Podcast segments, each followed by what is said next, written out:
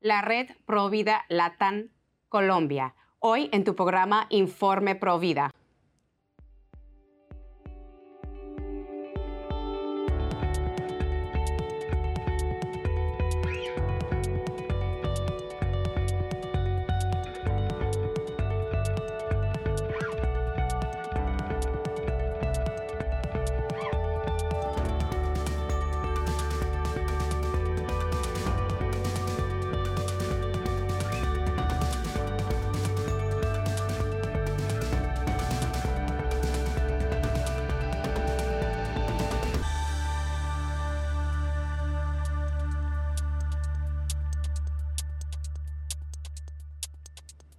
Bienvenidos familia de EWTN. Yo soy su servidora Patricia Sandoval y les acompaño desde los estudios de Birmingham, Alabama.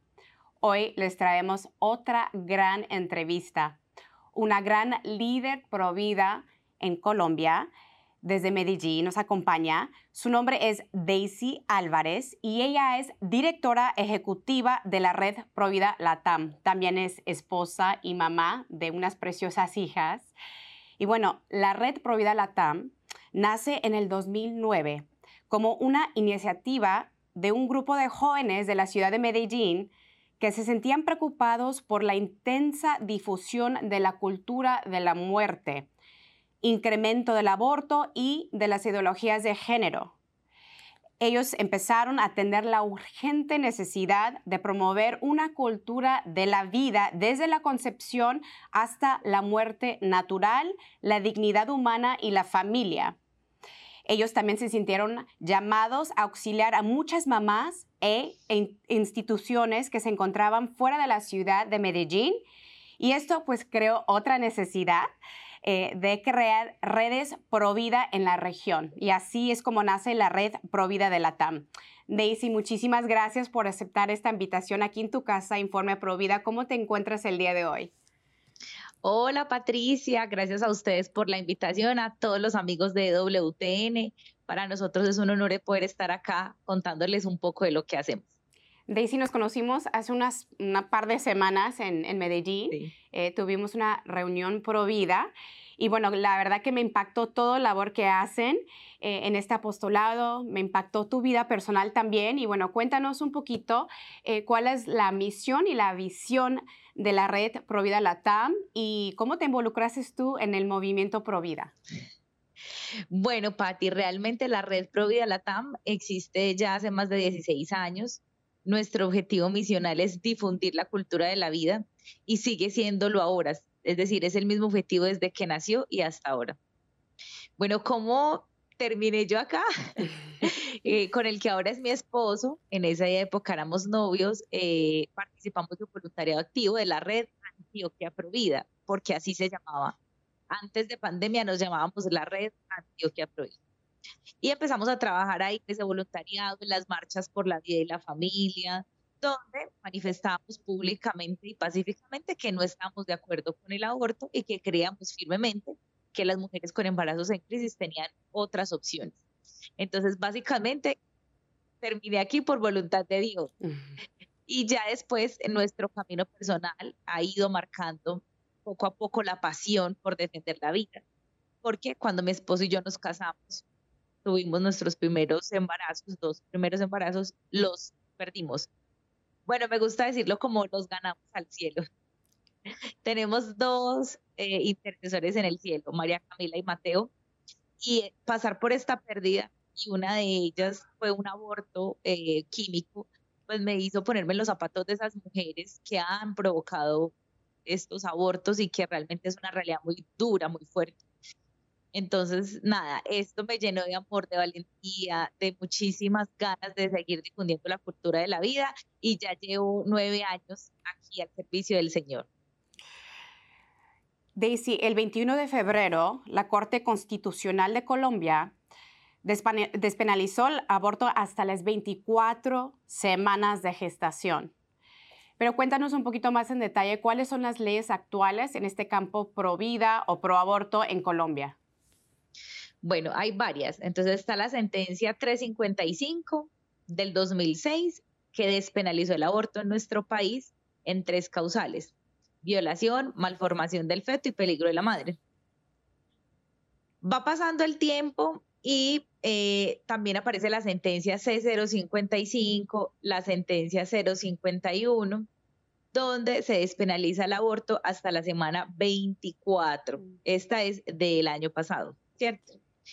¿Qué sucede? Que en Colombia es el único país de toda Latinoamérica que ha osado despenalizar el aborto hasta los seis meses de gestación para las personas que de pronto no hacen el proceso de las semanas y meses. Además de esto, en Bogotá, el Consejo de Bogotá también eh, se llevó a cabo como un acuerdo, el acuerdo 023, donde las personas, los jóvenes, pueden abortar sin consentimiento de sus padres. Mm. Es decir, en Colombia no puedes tener un pase, no puedes beber alcohol si no eres mayor de edad, pero acá podemos abortar sin consentimiento de nuestros padres y tutores legales.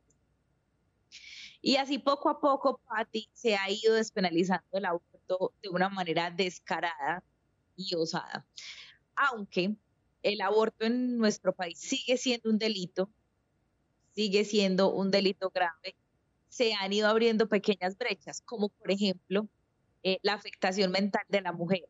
En la sentencia 355 que te hablaba del 2006, más adelante empezaron a decir, venga, es que afectación de la salud física de la madre también es afectación mental. Y ahí se dispararon todos los abortos en nuestro país, porque claro, el 87% de los abortos del país se ejecutan bajo la afectación mental de la mujer. Entonces, nuestro país lo que está haciendo es mandarle un mensaje equivocado a las mujeres, es decir, tienes un problema, simplemente puedes solucionarlo, entre comillas, por la vía fácil y no vamos a indagar otras opciones. Es decir, no vamos a empoderar a esas mujeres de que pueden afrontar esos embarazos en crisis, de que pueden empoderarse, de que pueden incluso sacar lo mejor de ellas en medio de esa crisis, sino tienes un embarazo no deseado, no buscado, no deseado, aborta y punto, cuando desconocen todas las consecuencias que hay detrás de. Entonces, ese es más o menos un poco el panorama que tenemos hoy en Colombia. Y justamente para estos casos donde la mujer se encuentra en un embarazo inesperado, en crisis, la red Provida Latam le ofrece muchísimos apoyos, recursos y bueno, cuéntanos uh, un poquito más en detalle eh, ¿qué, es lo que ofrecen a estas mujeres que se encuentran eh, desesperadas o sin esperanza. Eh, ¿Qué, recursos, qué recursos les ofrecen y apoyos a estas mujeres? Bueno, cuando una mamá llega a nuestra institución pidiendo ayuda o expresando que quiere abortar su hijo, nosotros les abrimos un panorama de opciones. Eh, obviamente no todas las, las razones por las que las mujeres quieren abortar son las mismas, aunque hay unas estadísticas que las encuadran. Por ejemplo, la primera causal de aborto en Colombia es los juzgamientos sociales. Es decir, ¿qué van a decir? ¿Qué van a pensar de mí? Y eso va desligado de todo el tema de la cultura de la muerte, de cómo está valorada la maternidad. Es decir, hoy tener un hijo es la peor decisión. Incluso así tengas una situación económica buena, estable, una pareja, una familia. No estamos hablando solo de mujeres solas, en fin, o de estratos socioeconómicos difíciles. Primera causal, afectación de la sociedad, es decir, de todo el panorama de, de, la sociedad y de qué van a pensar de ¿Eso en qué se traduce?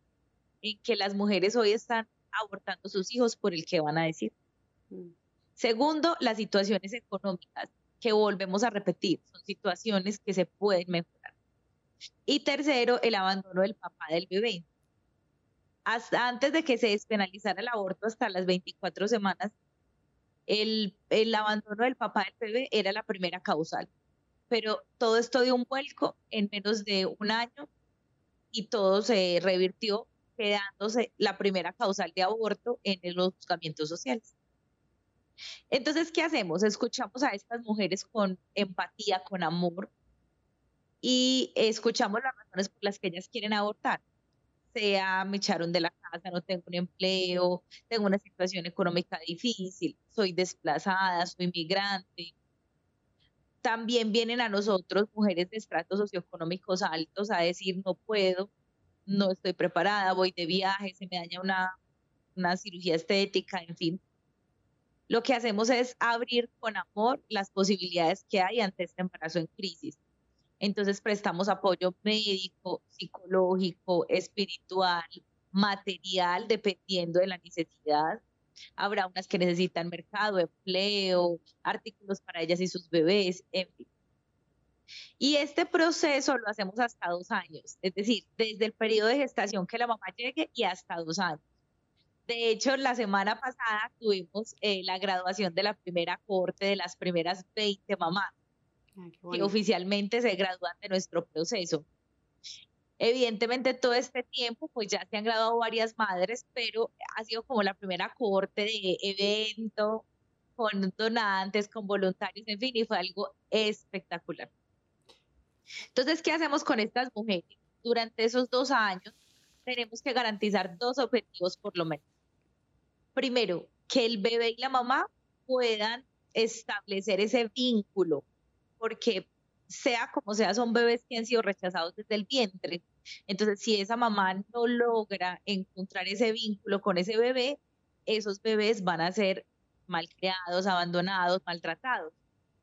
Eh, entonces lo que tratamos de hacer con estas mujeres es que ellas puedan ver esos bebés como una potencialidad para mejorar, para ser mejores personas, crecer y que son creadoras con Dios y que en sus manos está poder traer a la sociedad personas de bien.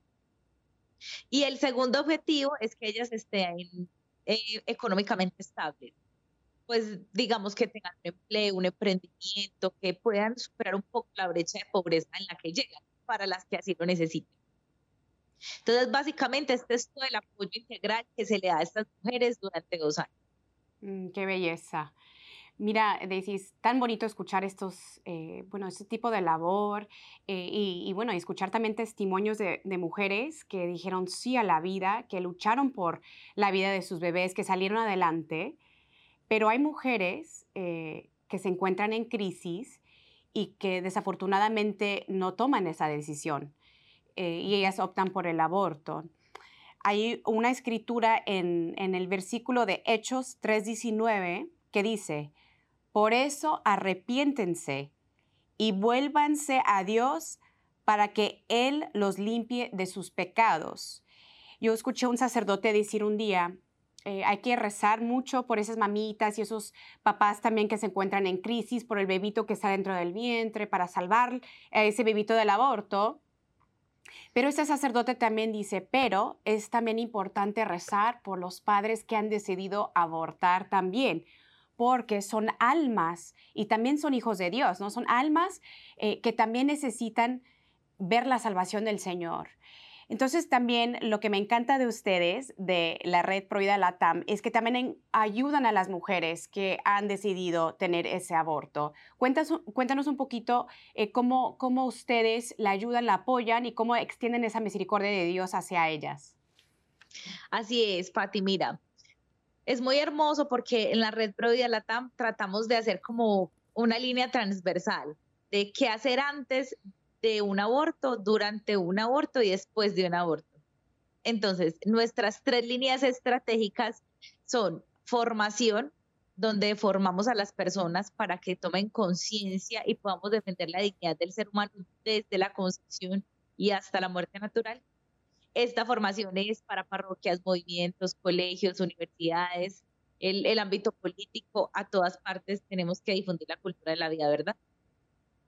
La segunda es atención a madres con embarazos en crisis, que ya se las expliqué un poco. Y la tercera es la que estás refiriendo tú, que es sanación de las secuelas del aborto.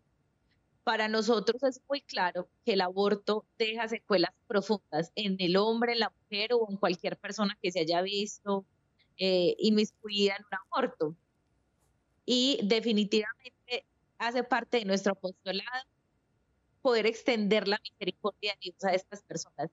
A diferencia de lo que muchas personas que apoyan el aborto dicen, nosotros satanizamos a las mujeres que han abortado, a las mujeres que han tomado esta decisión, las juzgamos, nada que ver. Lo que hacemos es acogerlas con amor, misericordia, les ayudamos a sanar, reparar y reconciliar las heridas del aborto. Y es hermosísimo ver cómo estas mujeres y estos hombres se transforman después de encontrar un propósito de esa situación que vivieron tan dolorosa. Y eso es lo que hacemos con ellos. Hay diferentes estrategias.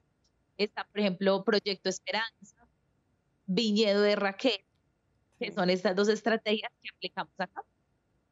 Eh, Daisy, cuando yo cuento mi testimonio, eh, desafortunadamente yo tuve tres abortos, cuento toda la experiencia que tuve del síndrome posaborto y claro, y, la grandeza del Señor y su misericordia en mi vida y, la parte de mi historia, que es la más importante, es la parte de la sanación. Pero llegan mujeres después de mi conferencia y me dicen, Patricia, yo no tuve un aborto provocado. Eh, yo perdí dos hijos o tres hijos y fueron abortos espontáneos. Y, yo siento que yo tengo esos mismos síntomas, algunos, ¿no? la culpabilidad, eh, la depresión, adicción, hay muchas mujeres por la pérdida de esos niños.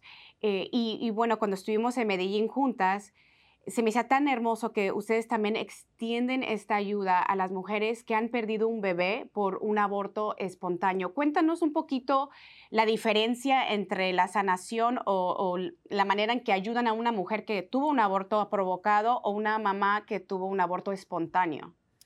Sí, bueno, de hecho, Proyecto Celeste, así es como se llama, la sanación del duelo perinatal, que es diferente al aborto provocado. Proyecto Celeste nace de nuestro dolor, de la pérdida de esos dos bebés, eh, de María Camila y Mateo, que hoy están en el cielo, y que a partir de eso empezaron a llegar muchas familias, muchas mujeres que tenían ese mismo dolor que te expresan a ti, de yo quería ser mamá, lo tenía planeado, se perdió, ya no voy a poder ser mamá, esa frustración, ese dolor. Entonces lo que hacemos es acoger a esa mujer, esa pareja o esa familia y hacemos también talleres de sanación. Depende de la persona de la familia que más se afecte, porque puede ser que ante una pérdida de este bebé se sienta más afectada la mamá, el papá, la abuela, la tía, en fin. Y se hacen talleres de sanación por medio del Proyecto Celeste. ¿Cuál es la diferencia? Que evidentemente nosotros que hemos perdido de manera natural nuestros hijos, empezamos a experimentar algunos síntomas parecidos al de el aborto provocado. Pero en el aborto provocado, el, síntoma de la culpa, que hubo una, una acción puntual para terminar esa vida, es más grande, el proceso es más largo. En las mujeres como nosotros que hemos perdido nuestros hijos de manera natural, hay que sobre todo bajar la carga de la culpabilidad, porque uno dice, por mi culpa no pude gestar, soy una persona imperfecta, algo hice para que el bebé se muriera, seguro me, sentí me senté duro, me tomé algo que no me debía tomar, en fin. Entonces hay que bajar un poco la culpabilidad y, enfocar esa culpabilidad en que simplemente fue algo natural, no hiciste nada. Eh, si Dios así lo quiere, vas a poder volver a ser madre. Si no, abrimos la brecha propia de la adopción, pero es un poco como acompañar en ese duelo, es un proceso de duelo mientras que Proyecto Esperanza es un proceso más largo, de una reconciliación más profunda, de confesión. En cambio, nosotras, por ejemplo, las que hemos perdido de manera natural, no necesitamos tanto ese proceso de arrepentimiento y confesión. ¿Me hago entender? Sí, claro, y me encantó la frase que usaste al principio del programa, eh, que no sientes que has perdido nada, sino que eh, ayudaste a dos almitas a llegar al cielo, ¿no? Y eso también fue el testimonio de una sierva de Dios que se llama Kiara Corbela Petrillo. Eh, ella también tuvo dos bebés con mal diagnóstico y bueno, esos bebitos murieron al nacer, pero ella le escribe una carta a su tercer hijo, que sí pudo dar luz a ese, a, ese bebé y ese bebé nació perfecto. Y ella, eh, bueno, escribió en esta cartita sobre sus hermanitos, ¿no? Que estaban en el cielo y le dijo, hijo mío, eh, yo no he sentido que Dios me ha quitado algo, sino que Dios me eligió a mí y a tu padre para poder llevar a estas dos almitas al cielo, ¿no? A su jornada hacia el cielo, aunque su vida fue corta, pero nos sentimos dichosos de que fuimos elegidos eh, para ayudar a estas almitas a llegar al destino final, ¿no? Y eso sí me hizo hermosísimo ver, verlo de esa forma, ¿no? Y, bueno, eh, cuéntanos un testimonio. Nos encantan los testimonios, los testimonios arrastran, algo que Dios te ha, permitido ver, un milagro, eh, trabajando en el movimiento Provida y, por, y también en, en la red Provida Latam. Bueno, tengo un testimonio que ha marcado mi vida, mi proceso en la red. Y es que, bueno, nos buscó una señora que venía de un pueblo cercano a Medellín porque ya tenía seis meses de gestación y le habían diagnosticado síndrome de Down su bebé y le habían diagnosticado soplos del corazón. Entonces la mandaron a Profamilia, que es una filial de Plan Parenthood acá en Medellín, en Latinoamérica, a que se practicara un aborto porque el bebé venía con malformaciones y la ley la cubría, ¿cierto? La, la amparaba. Entonces, nosotros estamos al frente de Profamilia. Entonces, esta mamá pasó a nosotros nos avisaron justo en el momento antes de que ella entrara al aborto. No sé, di tú que eran las 7 de la mañana y a las seis y media nos llamaron, tengo un familiar que está su familia esperando que le van a practicar un aborto, eh, por favor ayúdenle. Entonces la llamamos y la convencimos de que pasara donde nosotros y como estamos al frente, pues fue sencillo llegar y ella nos escuchó. Básicamente ante el tema de malformaciones, de los bebés y el aborto como una posibilidad, lo que nosotros hacemos es, bueno, dejemos que el curso de la vida sea natural. Si el bebé se va a morir, se morirá dentro del vientre a los 5, 6, 9 meses, o nacerá y pues vivirá una o dos horas, pero que la terminación de la vida no está en tus manos, ni en las vidas, ni en la decisión de un médico, porque es Dios quien define cuándo y hasta cuándo es la vida y los acompañamos en ese proceso psicológico de prepararte para el duelo de la posible pérdida del bebé, si es que así va a ser. Esta mamá nos escuchó, eh, le ofrecimos una ecografía para ver y eh, como ratificar el diagnóstico médico que le habían dado, que también nos ha pasado que hacen diagnósticos cerrados. Entonces, muchos abortos se practican bajo diagnóstico cerrado. Entonces, fuimos donde la ginecóloga hicimos la ecografía y pues nada, para malas noticias, el bebé no solo venía con esas malformaciones, sino con más. Fue terrible porque la mamá esperaba escuchar que era un diagnóstico errado. Ella salió muy confusa y se fue para el pueblo, pero no se hizo el aborto ese día. La sensibilización que nosotros le hicimos frente a deja que tu proceso sea natural, no mates a tu bebé porque va a sufrir él, vas a sufrir tú. El proceso de duelo perinatal hacer lo mismo que en de un proyecto Esperanza. Ella lo entendió y dijo, ok, no voy a abortar el bebé, voy a esperar el proceso. Pasaron los nueve meses, llegó el hora, la hora del parto y ella tuvo Esperamos encontrar un bebé con síndrome de Down, problemas cardíacos y nació un bebé perfecto, sin síndrome de Down, sin problemas cardíacos, sin absolutamente nada. O sea, el bebé más perfecto sobre la faz de la tierra. Gloria a Dios. Se impactaba y decía, Dios mío, lo pude haber matado, mi bebé nació bien. Ese testimonio para mí ha sido impresionante. Los invito a que lo busquen. Está en nuestra página de YouTube, Red Provida Latam. Es hermosísimo. Ahí hay una parte de testimonios, de verdad, es increíble. Eso que nos muestra que los milagros de Dios se dan. Y en caso de que no se dieran, ¿qué hacemos? Por lo menos te queda la tranquilidad de que no estuvo en tus manos la decisión de la vida de tu hijo. Pero hemos tenido casos de milagros extraordinarios como este. No, y hay muchos este, casos y testimonios de mal diagnóstico, ¿no? Donde el, el, médico eh, pues le dice tu bebé va a salir como un monstruo deforme y, y, bueno, para la gloria de Dios esos bebitos salen perfectos. Y también Dios no se equivoca, Daisy, si un niño nace con un mal diagnóstico es para la purificación de toda la familia. Eh, el Señor no no crea basura, el Señor crea toda su perfección porque Él sabe lo que es bueno para nosotros. Entonces, tener un, un bebito con síndrome de Down también es una bendición tremenda en la familia. Y Daisy, mira, tenemos pocos minutos, pero importante la formación en el hogar. Eh, hay un santo, eh, San Juan Don Bosco, que dice lo siguiente, la buena educación es el germen de muchas virtudes. Y también Santo Tomás de Aquino dice, el estudioso es el que lleva a los demás a lo que él ha comprendido. Y eso es la verdad. Y bueno, ¿cómo los padres de familia pueden empezar a hablarles a sus hijos sobre la realidad del aborto? Porque es un tema muy pesado. Pero bueno, ¿qué edad se te hace adecuado y cómo, cómo pueden comenzar los padres de familias a sacar el tema en casa? Bueno, mi Pati, yo pienso que lo primero es se formen. Los padres de familia se tienen que formar. Tenemos que ir un paso adelante de nuestros hijos. No podemos ser padres indiferentes a estas realidades, sobre todo porque somos nosotros su referente de formación, de educación y de valores afuera van a encontrar muchísima información, con toda seguridad, pero ¿quién les va a dar el criterio adecuado para enfrentar a esa realidad?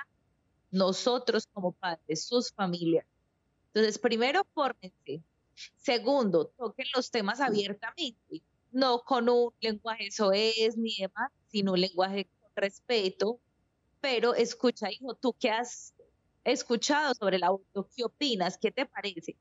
Y tú posteriormente decirle tú qué piensas y qué te parece, cuál es la escala de valores de esa familia frente a, ese tema. Llámese aborto, ideología de género, eutanasia, todos estos temas tan escabrosos, pero que tiene que partir del corazón de la familia tocarlos para que ese hijo tenga criterios para defenderlos en el mundo o para exponer sus puntos en el mundo. Si esto no pasa y dejamos este vacío eh, cerrado, no vacío. Este espacio vacío, el mundo va a llegar a llenarlo con el criterio que no es. Entonces ahí es donde salen padres de familia que dicen, pero si yo no eduqué a mis hijos así, él de dónde salió así, feminista, por aborto, por eutanasia, porque tú no llenaste ese vacío con tu criterio, con tu amor y con la información correcta, la verdad de Dios. Amén, así es. Daisy, se nos está terminando el tiempo, pero nosotros vamos a compartir toda la información de la red Provida Latam Colombia en nuestra página de Facebook de Informe Provida. Y bueno, yo te quiero agradecer eh, a ti, a todo tu equipo, a todos los que están involucrados en este apostolado por el gran labor que están haciendo, por salvar almas. Y bueno, cuenta con nuestras oraciones para ustedes, para tu familia. Y, muchísimas gracias por estar aquí en Informe Provida. Aquí siempre eres bienvenida. Muchísimas gracias a todos los amigos de WTN, por supuesto, Informe Provida. Decirles que para la gloria de Dios ya hemos salvado más de 800 bebés del aborto. Y esto es gracias primero a Dios y segundo a todos ustedes que quieren unirse para difundir la cultura de la vida, donando dinero, su tiempo, su voluntariado, todo lo que esté en sus manos para seguir salvando vidas. Porque cuando muramos, nos van a preguntar cuánto amor Y el que salva un alma ha salvado su alma propia. Entonces, esta batalla de difundir la cultura de la vida vale todo la pena, la vida y la alegría. Amén. Y la victoria es de la Virgen Santísima.